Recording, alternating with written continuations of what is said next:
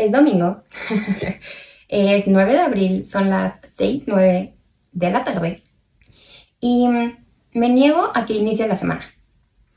¿Por qué me niego a que inicie la semana? Porque esta es una gran declaración. No quiero que la semana inicie y que inicie la, la, la lista de cosas que tengo que hacer, entregar y todas las expectativas que, que tengo que cumplir. Le estoy creando una especie de pavor al inicio de la semana porque mi miedo a fallar y a no estar dando lo que debo dar y a, no dar lo que se espera de mí se está saliendo un poco de control. Me gustaría poder empezar la semana desde la emoción y poder decir, quererme el cuento de este universo, muéstrame que la vida se pone mejor. Eh, creerme que van a pasar cosas buenas, que la voy a pasar bien.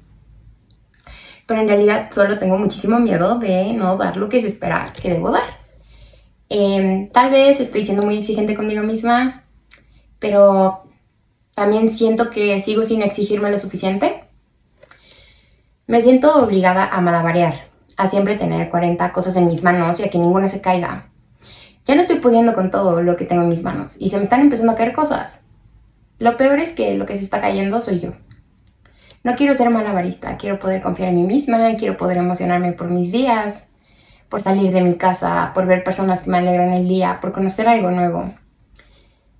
Quiero sentirme agradecida de que me he llevado a mí misma a lugares en los que me permito aprender y mm, entender que merezco lo que estoy logrando, porque estoy logrando mucho. Siento que malabareo porque si no lo hago, las personas no me voltean a ver. Necesito actuar para ganarme las miradas de las personas. Si no malabareo, no puedo impresionar a nadie. Si no impresiono a nadie, entonces no dejo ninguna huella. Si no dejo ninguna huella, entonces soy invisible.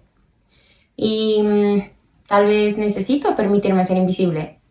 Entender que no necesito que nadie me vea, porque solo con ser ya estoy dejando una marca. Un pequeño incendio. Este es mi susto de domingo. Eh, de esta semana. Espero que el susto no se convierta en un monstruo. Lo hablo porque cuando hablas, los monstruos no salen, porque se alimentan del silencio y de la oscuridad. Que esta semana podamos ir una cosa a la vez y que aceptemos que se caiga todo, que se caiga todo lo que se tenga que caer con tal de no caernos nosotros. Te quiero.